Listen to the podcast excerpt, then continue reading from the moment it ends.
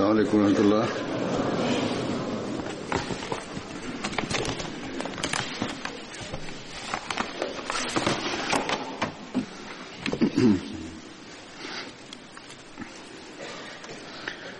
أشهد أن لا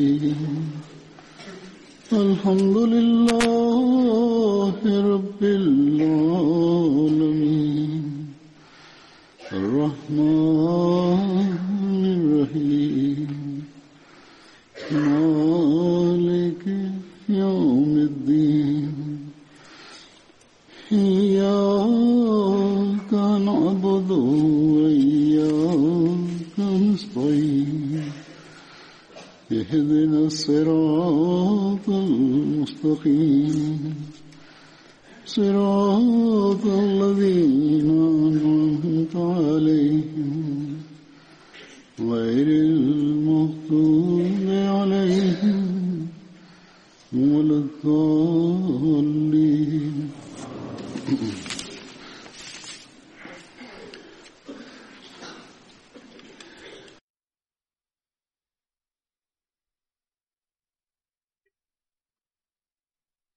El primero de los Badri Sahaba, compañeros del santo profeta sallallahu alaihi wasallam, que participaron en la batalla de Badr y que mencionaré hoy es Hazrat Abdullah bin Arabi Ansari.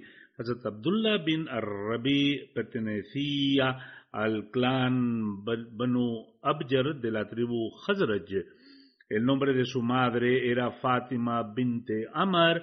Participó en el segundo Bet que tuvo lugar en Aqaba también tuvo el honor de participar en las batallas de Badr, Uhud y Mauta y alcanzó el martirio durante la batalla de Mauta.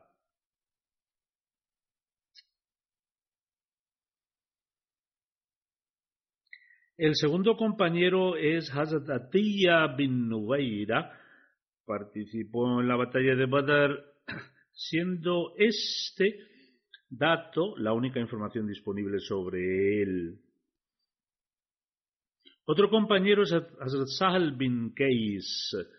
El nombre de su madre era Naila binte Salama. Era primo del famoso poeta Hazrat Ka bin Malik.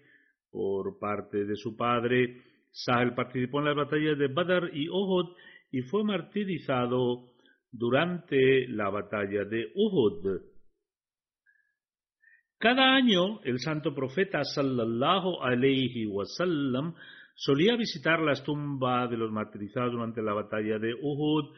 Cuando entraba en ese valle en particular, solía decir en voz alta,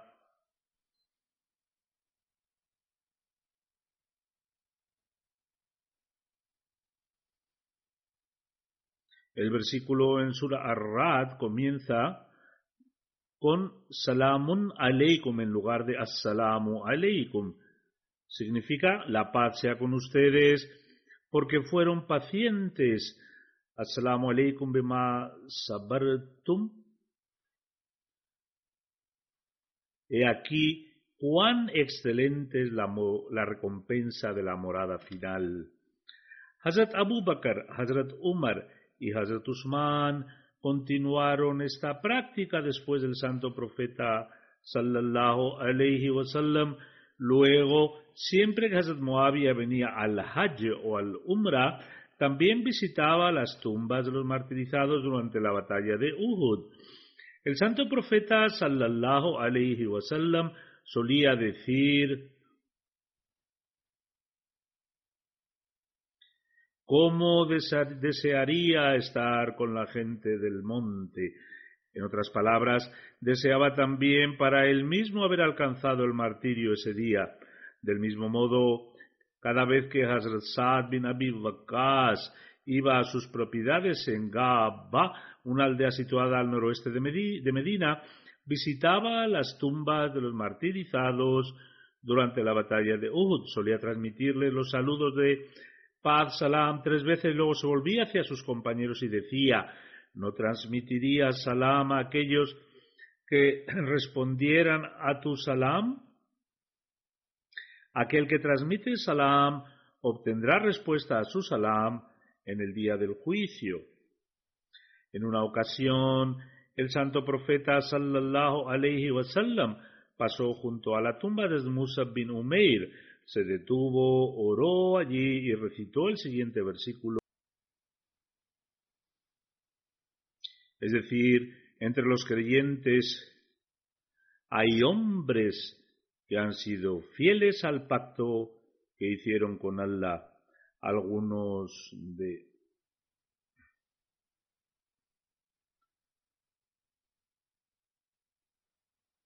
Algunos de ellos han cumplido su promesa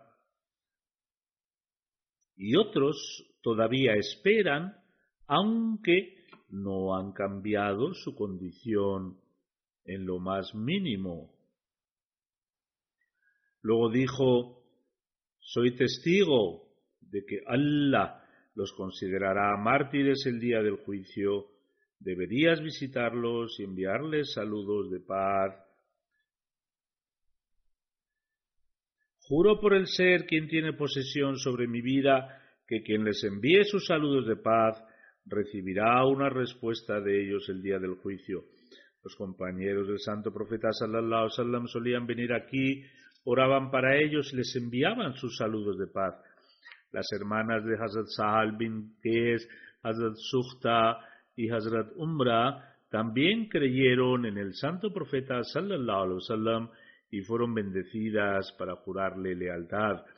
El siguiente compañero es Hazrat Abdullah bin Humayr al-Ashayi. Perteneció a Banu Dohman, que tenía un tratado con los Ansar, musulmanes que vivían en Medina.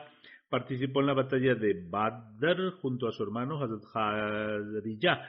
También participó en la batalla de Uhud. El nombre de su esposa era Hazrat Umme Sabit bin Harisa, y también aceptó al santo profeta sallallahu alaihi wasallam. Hazrat Abdullah bin Humayr fue uno de los pocos compañeros que permanecieron firmemente de pie en el monte junto a Hazrat Abdullah bin Yubair con motivo de la batalla de Uhud. Cuando los otros compañeros presenciaron las escenas de victoria y comenzaron a descender desde la colina para unirse al resto del ejército, Hazrat Abdullah bin Humayr se levantó para asesorarles. Primero glorificó a Allah el Todopoderoso y luego les aconsejó que obedecieran a Allah y al santo profeta sallallahu alaihi wasallam. Sin embargo, no le escucharon y descendieron tantos de ellos que en la colina quedaron no más de diez compañeros junto a Hazrat Abdullah bin Jubair. Cuando Khalid bin Walid y Ikram bin Abu Jahal se percataron de que la colina se quedaba vacía, atacaron a los compañeros que allí permanecían. Este pequeño grupo disparó flechas hasta alcanzarles y como consecuencia fueron martirizados en un instante.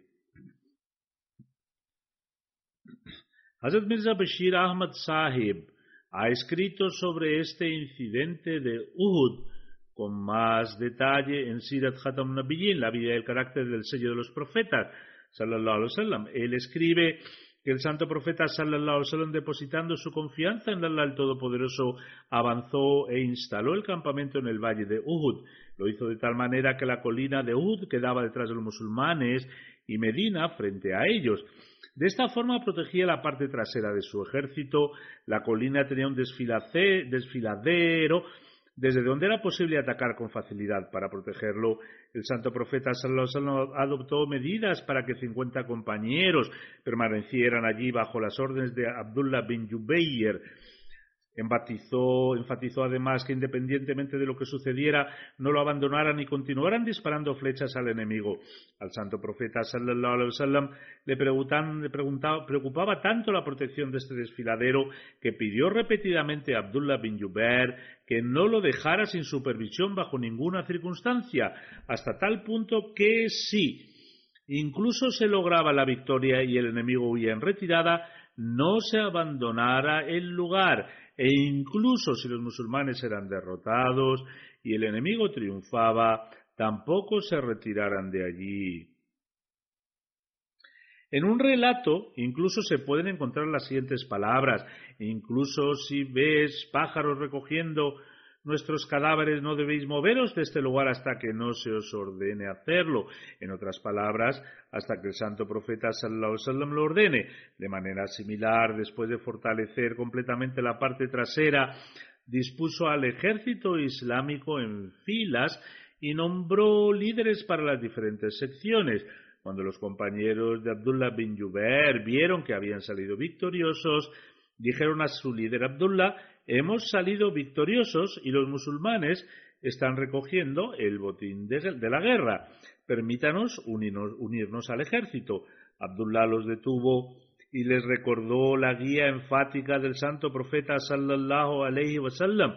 Sin embargo, se volvieron negligentes celebrando la victoria y como resultado no se quedaron allí, sino que descendieron de la colina argumentando que lo que había dicho el santo profeta sallallahu alaihi wasallam solamente significaba que el desfiladero no debía dejarse desatendido, a menos que estuviera completamente tranquilo, y dado que habían salido victoriosos, podían irse sin reparos. Nadie se quedó para proteger el valle de Abdullah bin Jubair y cinco o siete de sus compañeros, gracias a la perspicacia de Khalid bin Walid, observaron que el desfiladero estaba vacío. Al momento reunió a sus jinetes y se fue hacia allí. Y Abu Jahal también le siguió y rápidamente envió a un grupo de soldados. Estos dos grupos martirizaron a Abdullah bin Jubair y a los pocos compañeros al instante, atacando por sorpresa desde la retaguardia del ejército musulmán. La siguiente mención es la de Hazrat Ubaid bin Aus Ansari, hijo de Aus bin Malik. Hazrat Ubaid bin Aus participó en la batalla de Badr, capturó a Hazrat Akil bin Abu Talib durante la batalla de Badr. Asimismo se dice que también capturó a Hazrat Abbas y Hazrat Naufal cuando se presentó el mismo ante el santo profeta sallallahu alaihi con los tres atados con cuerdas, el santo profeta sallallahu alaihi dijo que ciertamente un ángel honorable te ha ayudado en este asunto. Bajo esta premisa el santo profeta sallallahu alaihi le dio el título de Mukarrin, es decir, el que encadena a los demás. En otra narración también se menciona que el que capturó a Hazrat Abbas durante la batalla de Badr fue Hazrat Abu Yasir Ka'b bin Amr. Hazrat Ubaid bin Aus se casó con Hazrat Umayma bin al-Numan. Hazrat Umayma también aceptó al santo profeta sallallahu y recibió las bendiciones de jurarle lealtad. Hablaré ahora sobre Abdullah bin Jubair, a quien se mencionó anteriormente en relación con otro compañero que era el líder de su grupo y el adjunto de Abdullah bin Jubair. Él, Abdullah bin Jubair, estuvo entre los 70 ansar, musulmanes que vivían en Medina, quienes participaron en el segundo juramento de iniciación en Aqaba. Participó en las batallas de Badr y Uhud y fue martirizado durante la batalla de Uhud. Hazrat Abul As, quien fue el esposo de Hazrat Zainab, la hija del santo profeta sallallahu alaihi wasallam, participó en la batalla de Badr con los atrás y Hazrat Abdullah bin Jubair lo encarceló. Al mencionar los detalles de este incidente, Hazrat Mirza Bashir Ahmad Sahib ha escrito en Sirat Khatamun Nabiyyin que el yerno del santo profeta, sallallahu alaihi wasallam, Abul As, también estaba entre los prisioneros de Badr. Su esposa Zainab, la hija del santo profeta, sallallahu alaihi wasallam, que todavía estaba en la Meca, envió algunos objetos como pago para su rescate. Entre estos estaba un collar. Este fue el collar que Hazrat Khadija le regaló a su hija Zainab como dote de boda. Cuando el santo profeta sallallahu alaihi wasallam vio el collar, a su corazón volvieron los recuerdos de la difunta Jadilla. Con lágrimas en sus ojos dijo a sus compañeros que si lo deseaban podían devolverle las pertenencias de Zainab. A los compañeros les bastó con este gesto y devolvieron inmediatamente las pertenencias de Zainab. En lugar de exigir un rescate en forma de dinero y mercancías, llegó a un acuerdo con Abulas para que fuera a la Meca y enviara a Zainab a Medina. De esta manera, un alma creyente fue liberada de la morada de la incredulidad. Un poco más tarde, Abulas también se convirtió en musulmán y emigró a Medina y de esta manera esposo y esposa pudieron reunirse. Durante la batalla de Uhud, el santo profeta sallallahu alayhi wasallam nombró a Hazrat Abdullah bin Jubair jefe de los 50 arqueros designados para proteger el desfiladero y la retaguardia de los musulmanes. Los detalles ya se han mencionado en el incidente de Abdullah bin Umayr, otros detalles adicionales escritos por Hazrat Mirza Bashir Ahmad Sahib son los siguientes Poniendo su confianza en Allah, el santo profeta sallallahu alaihi avanzó y estableció el campamento en una llanura en el pie del monte Uhud, de tal manera que la cadena montañosa quedaba detrás de los musulmanes y Medina estaba situada delante de ellos, por así decirlo. De esta manera el santo profeta sallallahu aseguraba la retaguardia del ejército. Por lo tanto, el plan ideado por el santo profeta sallallahu era posicionar a 50 arqueros entre sus compañeros en este lugar, bajo el mando de Abdullah bin Jubair, y enfáticamente les indicó que no abandonaran bajo ninguna circunstancia y que dispararan continuamente flechas al enemigo.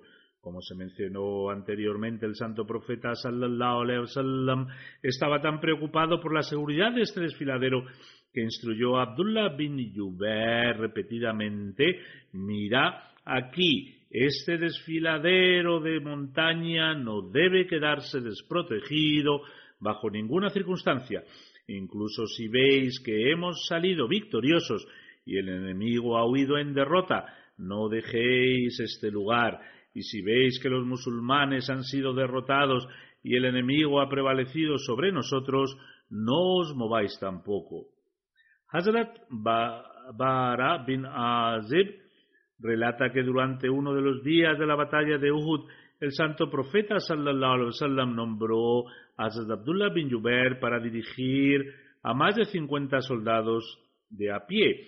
Les dijo enfáticamente, incluso si veis que los buitres están destrozando nuestros restos, no os mováis de este lugar hasta que no yo nos dé la orden de abandonarlo.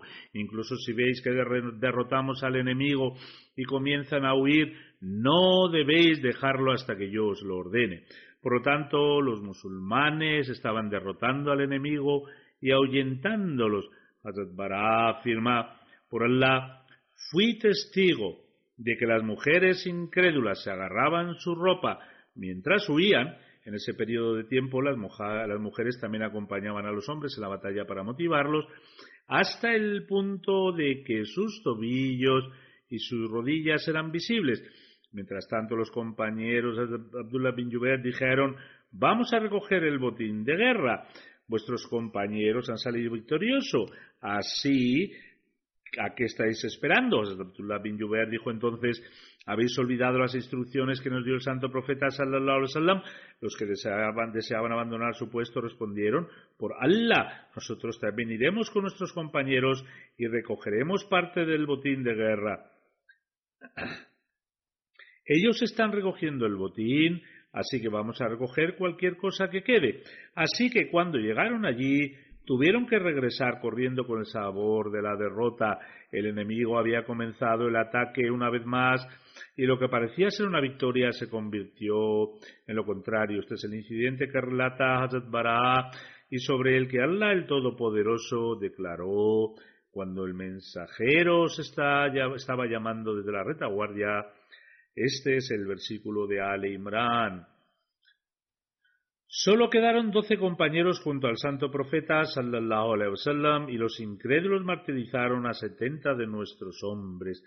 Durante la batalla de Badr el santo profeta sallallahu alaihi wasallam y sus compañeros se habían llevado a ciento cuarenta de los hombres incrédulos. Setenta fueron capturados y setenta resultaron muertos. Abu Sufyan exclamó tres veces el incidente de Uhud está siendo narrado. ¿Muhammad sigue vivo entre ellos? El santo profeta sallallahu alaihi wasallam no permitió que los compañeros respondieran a esto. Cuando él, Abu Sufyan, vio que la derrota de los incrédulos se había convertido en victoria y que habían sometido a los musulmanes después de relanzar un ataque, dijo, ¿Muhammad sigue vivo entre ellos? El santo profeta sallallahu alaihi impidió que los compañeros respondieran Luego preguntó tres veces, ¿el hijo de Abu Kahafa, es decir, Abu Abu Bakr, está vivo entre ellos?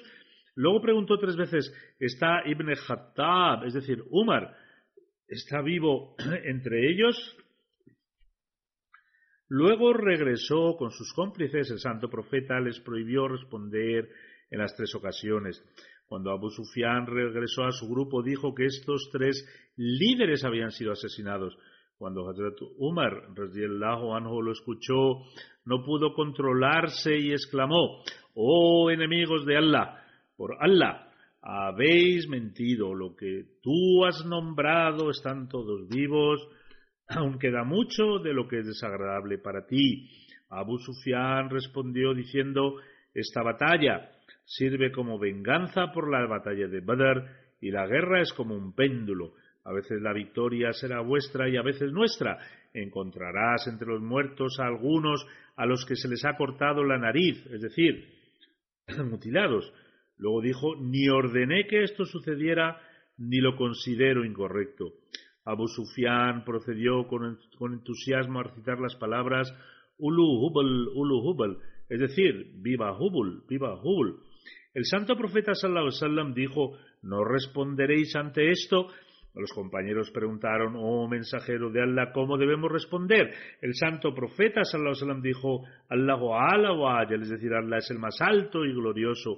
Entonces Abu Sufyan dijo, nuestro Dios Uzza está con nosotros, pero no tenéis a Uzza. Al escuchar esto, el santo profeta sallallahu dijo, no responderéis a esto. Bara bin Azib afirma que los compañeros preguntaron, oh mensajero de Allah, ¿cómo debemos responder? Luego dijo, Allahu maulana wala maula lakum, es decir, Allah es nuestro ayudante y vosotros no tenéis ningún ayudante. Hazrat Muslim Maud anhu ha escrito con gran detalle sobre este incidente y ha arrojado luz sobre la batalla de Uhud. Declara aquellos compañeros que habían formado un cerco alrededor del santo profeta sallallahu alaihi wasallam pero que habían sido separados de él por los incrédulos, al ver retirarse al enemigo, volvieron a reunirse a su alrededor, recogieron el bendito cuerpo del santo profeta sallallahu alaihi y un compañero llamado Ubaida bin al-Jarrah extrajo con sus dientes el clavo que se había incrustado en su cabeza. Al hacerlo se le rompieron dos dientes. Al poco tiempo el santo profeta sallallahu alaihi volvió en sí y los compañeros hicieron retroceder al enemigo desde todos los frentes para que los musulmanes se reunieran de nuevo. Avanzaron hacia adelante y comenzaron a congregarse formando nuevamente un ejército. El santo profeta Sallallahu les llevó al pie de la montaña. Cuando el resto del ejército alcanzó ese lugar, Abu Sufyan gritó en voz muy alta: Hemos matado a Muhammad. El santo profeta Sallallahu no respondió a lo que Abu Sufyan dijo, con el fin de evitar que el enemigo descubriera la situación real y atacase de nuevo. Además, los musulmanes se encontraban exhaustos y malheridos y no deseaban ser una presa fácil. Al no recibir respuesta por parte del ejército musulmán, Abu Sufyan se convenció de que el santo profeta sallallahu alayhi wasallam estaba muerto y gritó: También hemos matado a Abu Bakr. El santo profeta sallallahu alayhi wasallam prohibió a Abu Bakr responder. Abu Sufyan entonces se proclamó también hemos matado a Umar. Como Hazrat Umar anhu era una persona un poco impetuosa, quiso responder diciendo que con la gracia de él al Todopoderoso todos estaban vivos y listos para luchar de nuevo, pero el santo profeta Sallallahu Alaihi le prohibió hacerlo y le pidió que permaneciera en silencio para evitar que los musulmanes tuvieran más problemas.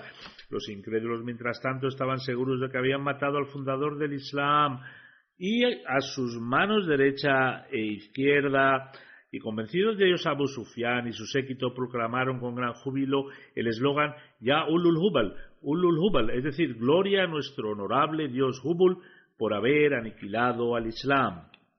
Muslim Maud escribe, hasta ese momento el mismo santo profeta sallallahu alaihi wasallam había escuchado las proclamaciones de la muerte de Abu Bakr y Umar, pero había ordenado a todos permanecer en silencio con el fin de que el enemigo no volviera a atacar a los pocos musulmanes mal heridos que quedaban y fueran convertidos en mártires.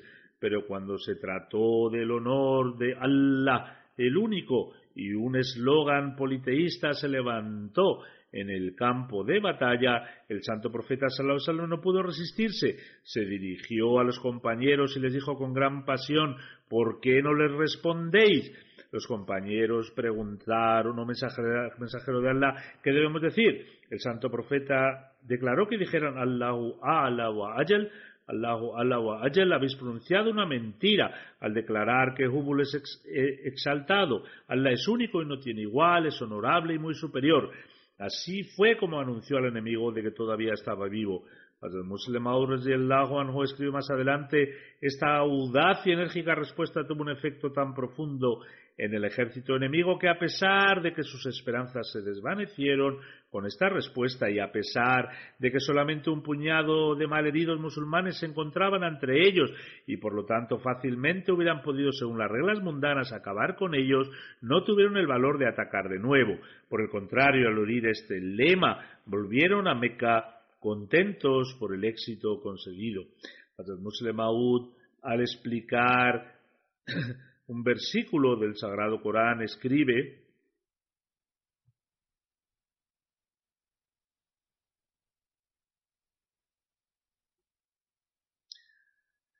aquellas personas que van en contra de las órdenes de este profeta que tengan cuidado de que una prueba no los aflija por parte de Allah o un castillo grave los alcance.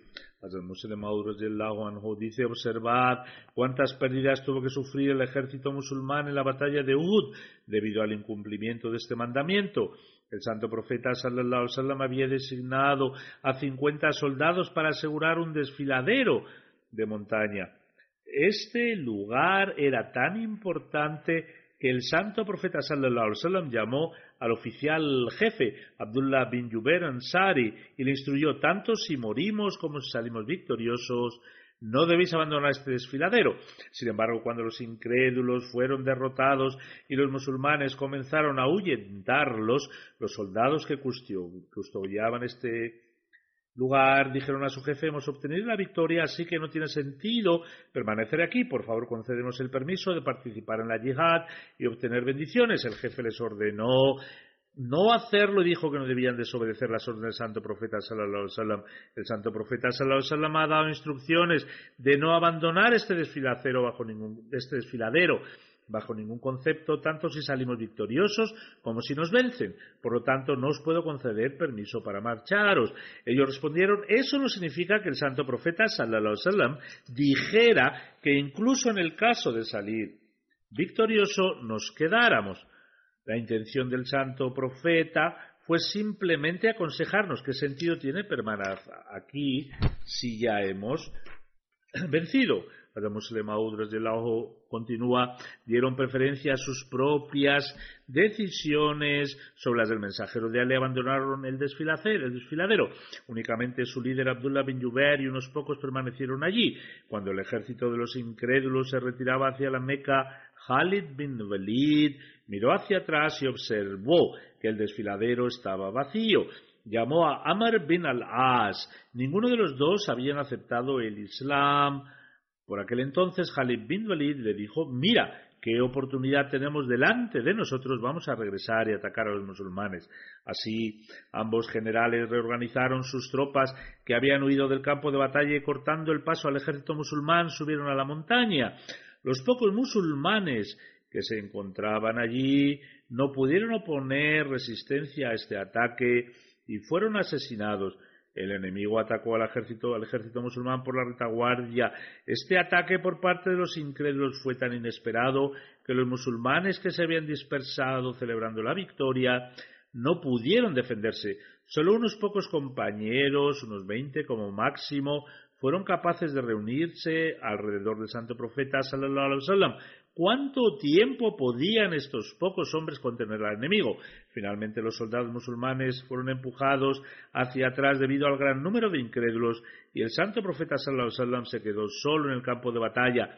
Fue entonces cuando una piedra golpeó su casco, clavándole los clavos en su cabeza.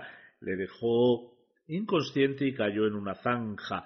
Ya hemos mencionado que un compañero le extrajo los clavos con los dientes y perdió varios de ellos al hacerlo. La zanja había sido excavada y cubierta por algunos individuos malvados para causar daño al ejército musulmán. Habían excavado la zanja y la habían cubierto con hierba y césped, por lo que nadie podía saber que era una zanja, y el santo profeta sallallahu cayó dentro de ella.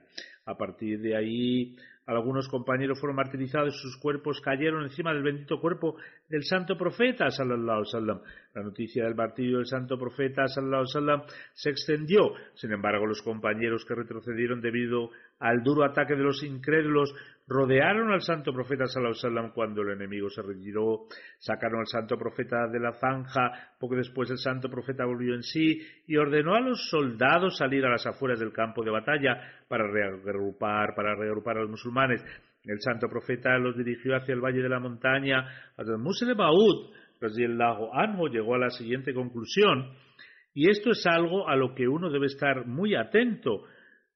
Declara la razón por la que el ejército musulmán sufrió una pérdida transitoria después de su victoria fue debido a que unos pocos individuos desobedecieron las órdenes del santo profeta sallallahu sallam y tomaron su propia iniciativa.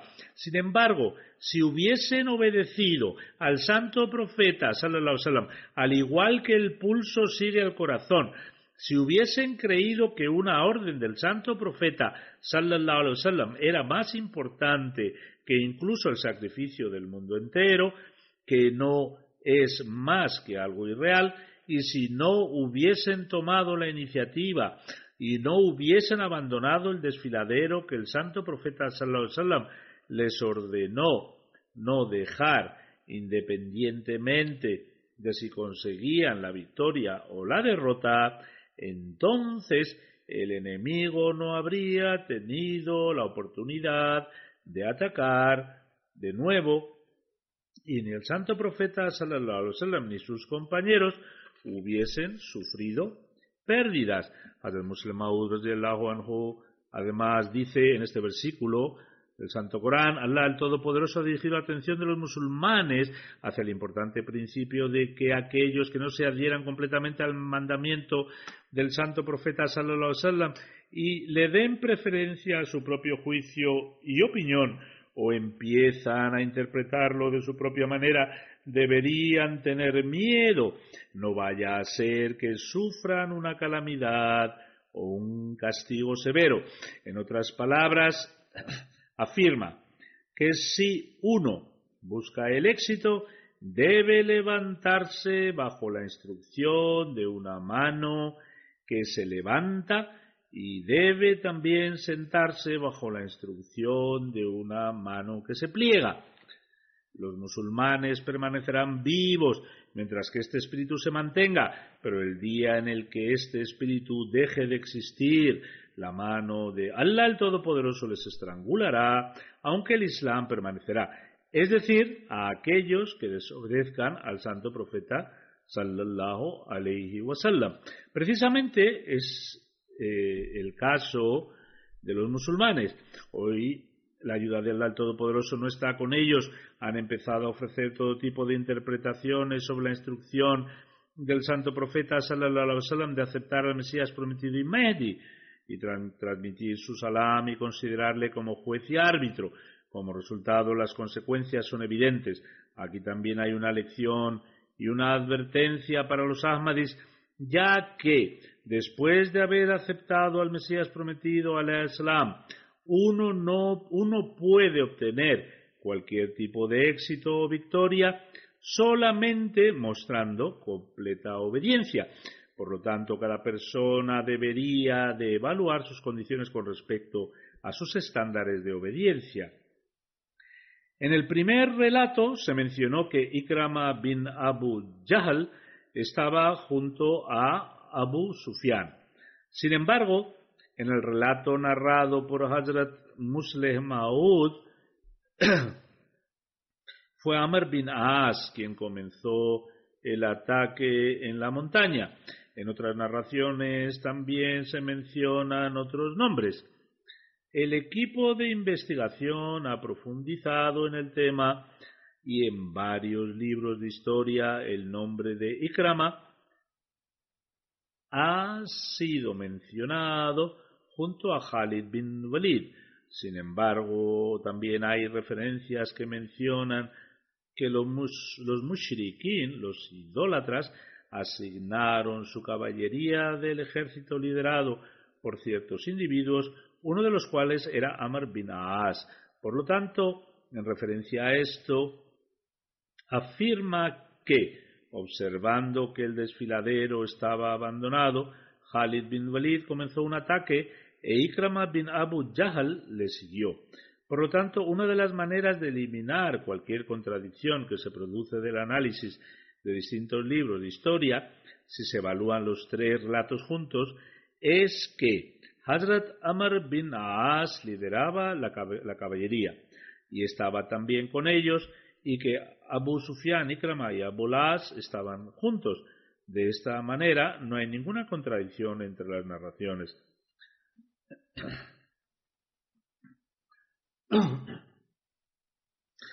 El acontecimiento del martirio de Hazrat Abdullah bin Jubair es el siguiente. Cuando Khalid bin Walid y Ikrama bin Abu Jahl avanzaron para comenzar el ataque, Hazrat Abdullah bin Jubair lanzó flechas hasta el punto de que las lanzó todas. Entonces luchó con una lanza hasta que se rompió. Después empezó a pelear con su espada hasta que cayó martirizado. Fue martirizado por Ikrama bin Abu Jahl. Cuando cayó, sus enemigos arrastraron y mutilaron su cuerpo despreciablemente, perforaron su cuerpo tantas veces con sus lanzas que se le salieron los intestinos. Hazrat Javad bin Jubair dice, cuando dejaron a Abdullah bin Jubair en ese estado, los musulmanes volvieron y yo estaba con ellos. Me reí en el lugar en el que ninguna otra persona se reía y dormí en el lugar donde nadie más había dormido y actué con avaricia en el lugar donde nadie más mostraba avaricia. No es posible hacer estas tres cosas en el estado en el que yo estaba.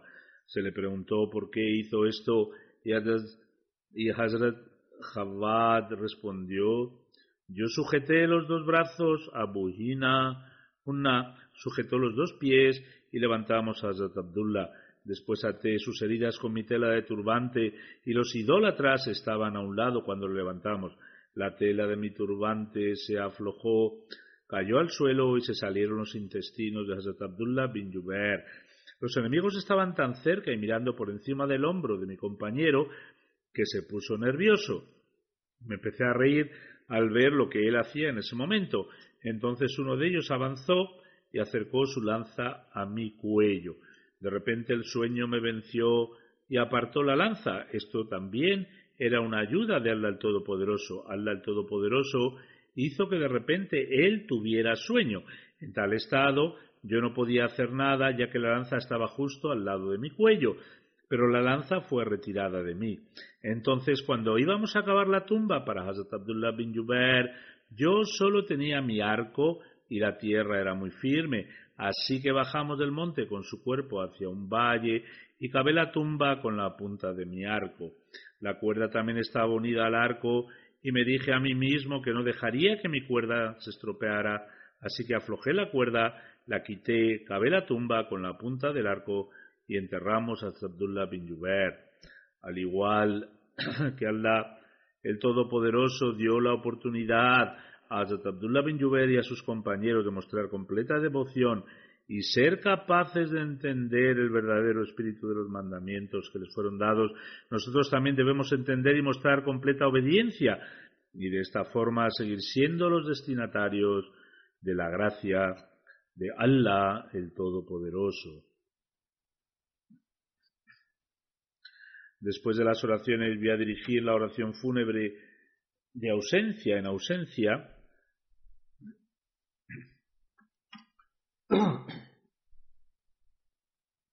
de Nader al-Husni Saheb de Canadá.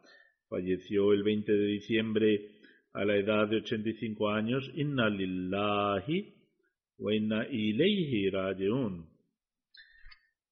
El fallecido era un individuo muy justo, devoto y noble. Sus sacrificios económicos eran también de un estándar muy alto y eran musi. Le sobreviven su esposa y un hijo que no son Ahmadis. Era hijo de Abdul Rauf al-Husni Sahib, quien hizo el Bet en 1938 después de que su hermano, el respetado Munirul Hasni Sahib, hiciera Bet. Abdul Rauf Sahib también era una persona muy piadosa y justa que hablaba muy poco. Cuando el Muslim Lajo Anu viajó a Siria, también visitó la casa de Abdul Rauf Sahib al-Husni una tarde para cenar. Nader al-Husni Sahib también poseía muchas de las cualidades de su padre y demostró ser un elevado ejemplo de, de devoción y lealtad. El Amir pues, de Canadá dice, escribe que después de la inauguración de la mezquita Beitul Islam viajaba cuatro horas cada semana para atender el sermón del viernes y después conducía de vuelta a su casa en Subduri en el mismo día.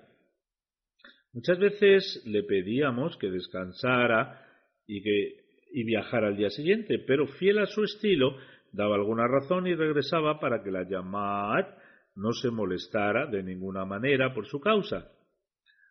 Continuó esta práctica hasta su última enfermedad. También fue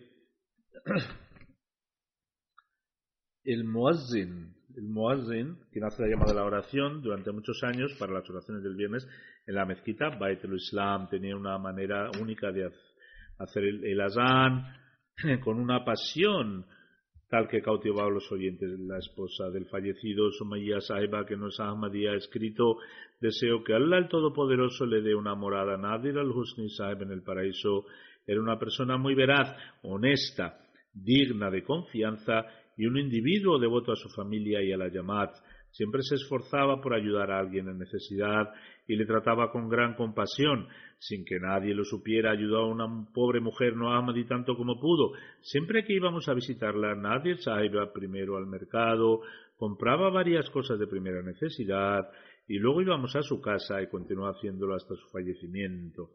Dice además, jamás he visto a nadie que muestre tanta paciencia mientras sufre una enfermedad.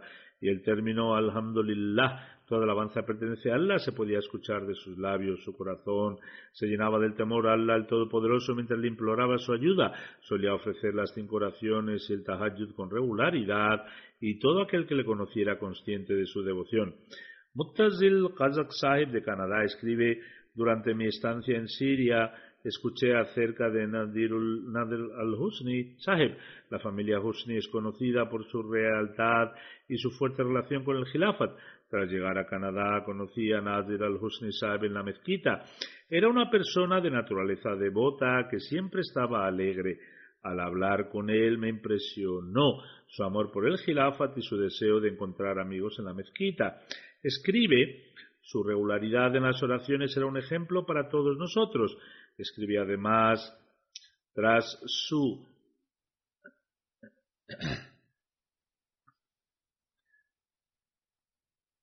Dice, tras su fallecimiento, su esposa e hijo vinieron a Toronto. Tuve la oportunidad de ayudarles por medio de la organización de la Yamat y ayudé en el funeral y, en y el entierro. Su esposa me dijo que había tres mezquitas en su zona y en todas le preguntaron sobre los preparativos del funeral del fallecido. Ella contestó, no es Ahmadi, que el funeral se llevaría a cabo en la mezquita donde él ofrecía sus oraciones. Kazak Sahib escribe además, Cuando su féretro estaba descendiendo hacia la tumba, me vino el recuerdo de un incidente relacionado con mi tío, Al-Hajj Sami Kazak Saeb, y que hizo que mis ojos se llenaran de lágrimas. Durante su enfermedad terminal permanecí junto a él hasta su fallecimiento. Un día le vi llorando y me dijo, dile a mi líder, Hazrat Amirul Mu'minin, que le quiero profundamente y que permaneceré fiel hacia el Gilafat hasta mi último suspiro. Creo que falleció durante el Gilafat de al Masih III. De cualquier modo, sea cuando fuere, esas fueron sus palabras. Kaza Saeb escribe, mis pensamientos sobre Nadir Saeb son los mismos. Él también tenía una relación sincera con el Gilafat. Es sobre estas personas que Allah el Todopoderoso dice,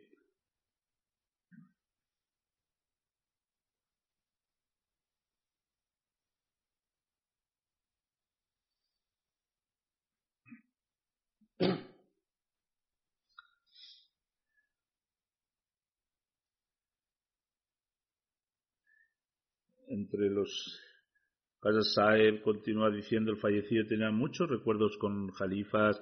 En 1955, cuando el Muslim Anhu visitó Siria, tuvo la oportunidad de tener la compañía cercana desde el Muslim. Anhu, el 3 de mayo de 1955, el Muslim Anhu conversó con los sirios en árabe y acerca de esta histórica reunión, el Muslim Anhu dijo esta reunión de hoy es importante porque aproximadamente hace un siglo, época en la que muchos de los presentes no habían nacido aún, Allah el Todopoderoso Allah el Todopoderoso le otorgó la siguiente revelación al Mesías prometido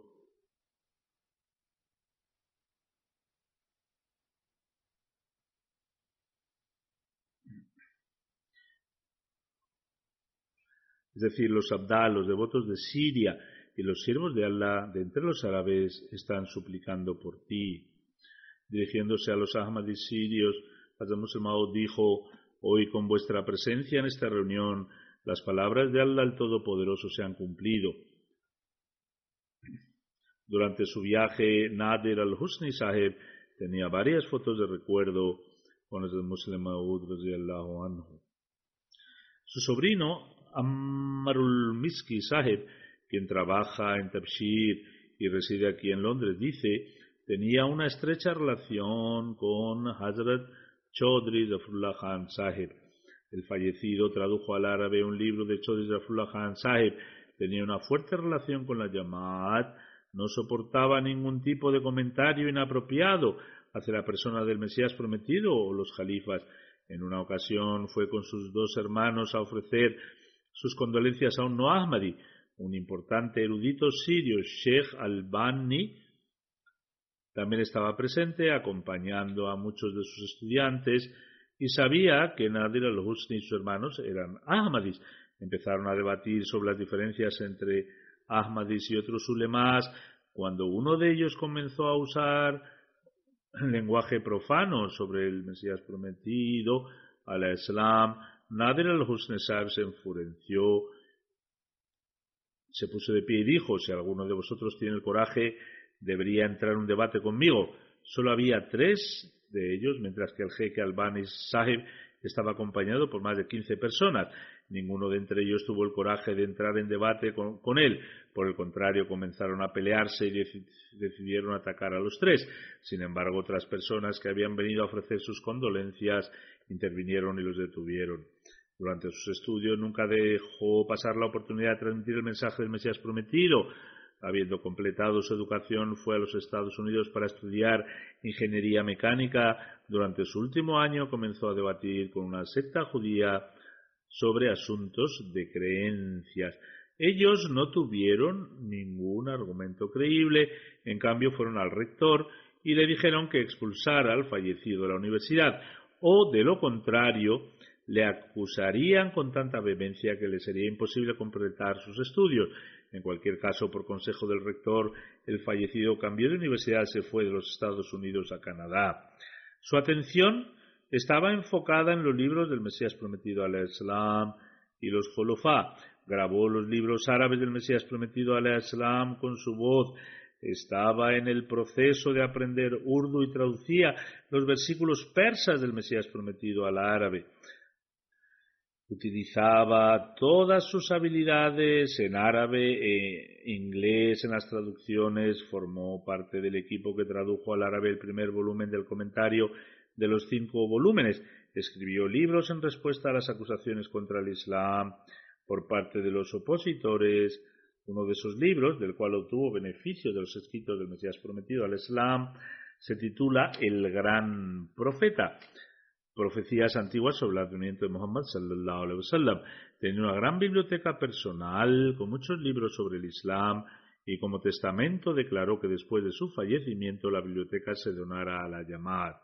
Abdul Qadir Ode Saeb dice, el fallecido escribió muchos libros sobre la llamada y luego los publicó por su cuenta. Era un individuo sincero que sentía un gran amor por el Khilafat.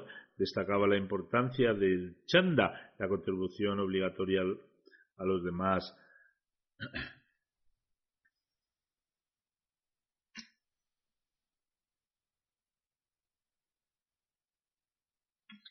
Abdul Razak Faraz Sahib, misionero y profesor en Yamea, Canadá, dice fue muy paciente y siempre era agradecido. Durante sus últimos años no pudo consumir alimentos por vía oral debido a su enfermedad. Le dieron comida con la ayuda de una máquina directamente al estómago.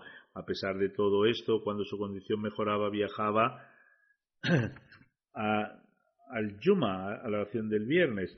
Cuando la situación en Siria se deterioró y los árabes empezaron a emigrar a Canadá, les mostró un gran amor y un gran afecto les aconsejaba que permanecieran unidos a la Yamat y les decía que la única forma de preservar a sus descendientes en este país era asegurándose de que permanecieran unidos a la Yamat y a la mezquita. Musluddin Shamur un misionero que sirve en Canadá, escribe Después de escuchar los sermones de Hazrat Khalifatul Masih, Nadir al-Husni Sahib lo imprimía y luego lo leía de nuevo, después de lo cual los guardaba en un archivo en su casa, grababa con su voz los libros en árabe del Mesías prometido y la traducción en árabe de diez volúmenes de At-Tafsir al-Kabir. Luego, durante su viaje hacia y desde el Yuma, los escuchaba escuchaba el Telabat, el Darsul Corán desde Khalifatul Masih IV, que se muestra en la MTA y los guardaba con él. Luego dice, me quedé en su casa en muchas ocasiones aproximadamente una hora y media o dos horas antes de las oraciones del Fajr, le oía llorar y lamentarse en sus oraciones de Tahajjud. Cuando encendía la televisión solo veía la MTA o las noticias. En una ocasión su MTA no funcionaba. Inmediatamente envió un mensaje para que la arreglaran diciendo que sería difícil sobrevivir sin ella. Samur Shahab ha escrito que durante las oraciones recitaba la oración en árabe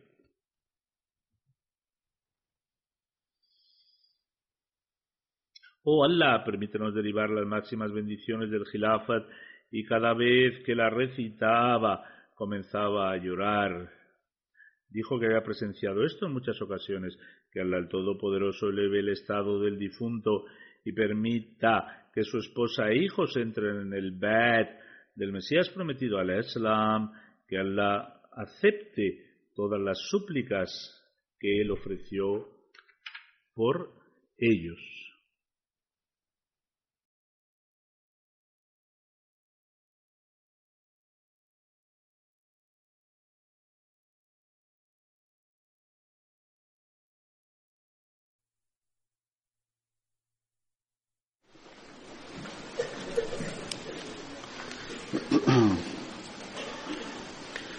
الحمد لله الحمد لله نحمده ونستعينه ونستغفره ونؤمن به ونتوكل عليه.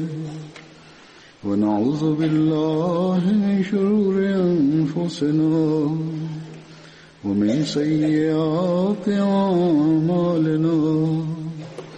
من يهده الله فلا مضل له ومن يضلل فلا هادي له. ونشهد أن لا إله إلا الله ونشهد أن محمدا عبده ورسوله. عباد الله